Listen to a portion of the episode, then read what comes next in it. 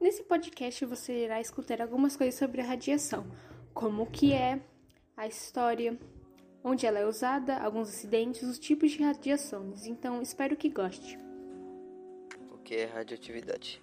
A radioatividade é um fenômeno natural ou artificial pelo qual algumas substâncias ou elementos químicos, chamados radioativos, são capazes de emitir radiações, as quais têm a propriedade de impressionar placas fotográficas, ionizar gases, produzir fluorescência e atravessar corpos opacos à luz.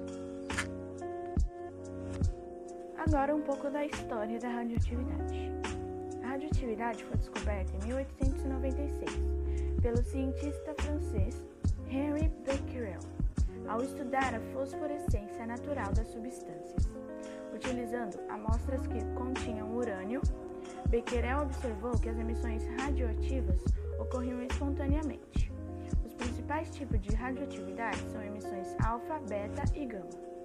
Os estudos realizados entre o final do século XIX e o início do século XX levaram a inúmeras descobertas sobre a estrutura atômica.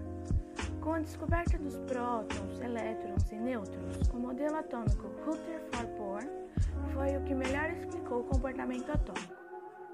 Ao analisar a estrutura atômica, o químico e físico inglês William Crookes descobriu os raios catódicos ao realizar experimentos com descargas elétricas e pressões baixíssimas em gases. Em 1895, o físico alemão Wilhelm Conrad Roentgen fez modificações às ampolas de Crookes, introduzindo anteparos metálicos inclinados que eram atingidos pelos raios catódicos. Ao colocar a mão da sua esposa entre a ampola e uma chapa fotográfica, o físico constatou que era possível ver a sombra, os ossos de sua mão e do anel que ela usava. O de raio descoberto por Roentgen espantou o mundo ao demonstrar que, com a sua descoberta, era possível ver através do corpo humano. Com a produção da primeira radiografia, Roentgen recebeu o Prêmio Nobel em 1901. Ele mostrou que o impacto produzido pelos raios catódicos sobre o anticátodo era capaz de produzir raio-x, tornando fluorescente ou fosforescente certas substâncias. Então, finalmente, o químico francês Henri Becquerel decidiu investigar se a fosforescência natural poderia estar ligada aos raios-x. Depois de alguns anos, Marie Curie utilizou essas pesquisas e descobriu dois elementos radioativos, que são o rádio e o polônio. Marie Curie foi uma das mulheres a mudar a história e os rumos do estudo da radioatividade, bem como mostrou ao mundo o valor intelectual e a riquíssima contribuição que as mulheres podem fornecer ao mundo científico, o qual era outrora de caráter predominantemente masculino. Marie Curie foi a primeira pessoa e a única mulher até a atualidade a receber o prêmio Nobel duas vezes, uma em física, ao demonstrar a existência da radioatividade natural em 1903, e outro em química, pela descoberta de dois novos elementos químicos em 1910. Desde a infância, Marie Curie aprendeu a, a enfrentar e vencer desafios impostos pela sociedade e pelas condições de vida, sendo grande, um grande exemplo como cientista para os homens e principalmente para as mulheres.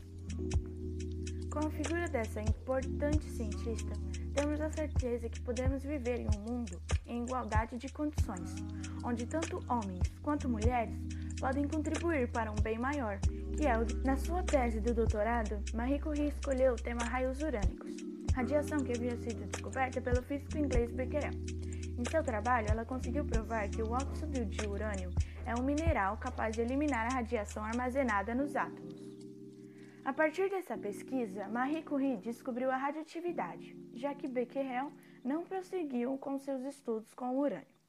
Marie e Pierre Curie continuaram a buscar outros minerais na natureza que pudessem também apresentar atividade radioativa. Nessas pesquisas, eles desenvolveram uma técnica laboratorial denominada cristalização fracionada, que consiste em aquecer um material a elevadas temperaturas e resfriar gradativamente.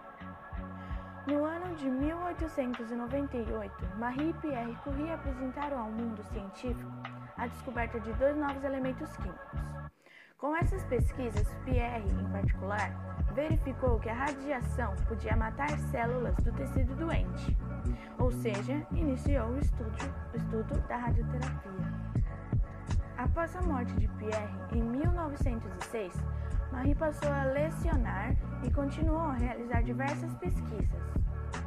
Uma delas, extremamente importante, foi o desenvolvimento de um radiógrafo, um equipamento para a realização de radiografias, que foi utilizado durante a Primeira Guerra Mundial. A radioatividade é usada nas indústrias em radiografias de tubos, é usada para detectar trincas, falhas ou corrosões, no controle de produção, no controle do desgaste de materiais, na determinação de vazamentos em canalizações, na conservação de alimentos e na esterilização de seringas descartáveis. Na química, é usado em traçadores para análise de reações químicas e bioquímicas em eletrônica, ciência espacial, geologia e medicina. Na medicina, é usada no, no diagnóstico de doenças, como a tireoide, tumores cerebrais e o câncer. Na agricultura, o uso de C14 para análise de absorção de CO2 durante a fotossíntese. O uso de radioatividade para obtenção de cereais mais resistentes também é usado. Na geologia e na arqueologia é usada para datação de rochas e fósseis, principalmente pelo C14. Tipos de radiações: Radiação alfa. Os raios alfas têm uma carga elétrica positiva. Ela consiste em dois prótons, dois nêutrons e são idênticos aos núcleos de átomos de hélio. Quando um núcleo emite uma partícula alfa, perde dois prótons e dois nêutrons. A partícula alfa é a forma de radiação mais pesada que existe e por isso apresenta um pequeno poder de penetração. Radiação beta. A radiação acontece quando o nêutron sofre uma transformação em um próton, um neutrino e um elétron. O próton permanece no núcleo, já o neutrino e o elétron são emitidos pelo núcleo. Como a radiação não apresenta massa, mas possui uma partícula na composição, ela tem um poder de penetração na matéria superior à da radiação alfa, conseguindo deslocar-se no ar com uma velocidade equivalente a 90% da velocidade da luz. Radiação gama. Esses raios são fótons e se propagam com a velocidade da luz. São mais penetrantes do que as partículas alfa e beta. A radiação gama pode ocorrer de diversas maneiras. Em um processo, a partícula alfa ou beta emitida por um núcleo não transporta toda a energia disponível. Depois da emissão, o núcleo tem mais energia do que em seu estado mais excitado. Assim, ele se livra do excesso, emitindo raios gama eu vou contar um pouco da história de dois acidentes nucleares que já aconteceram. O primeiro é o de Chernobyl, que aconteceu no dia 26 de abril de 1986 e é considerado o maior acidente nuclear da história. O acidente ocorreu na Ucrânia, que então fazia parte da União Soviética, e foi a explosão do reator 4 da usina por falha humana, uma vez que os operários do reator descumpriram diversos itens do protocolo de segurança, e o vento levou todo o material radioativo lançado na atmosfera para o mundo. O segundo acidente é o de Fukushima, que ocorreu no dia 11 de março de 2011 e foi causado pelo derretimento de três dos seis reatores nucleares da usina. A falha aconteceu quando a usina foi atingida por um tsunami provocado por um maremoto de magnitude 9.0.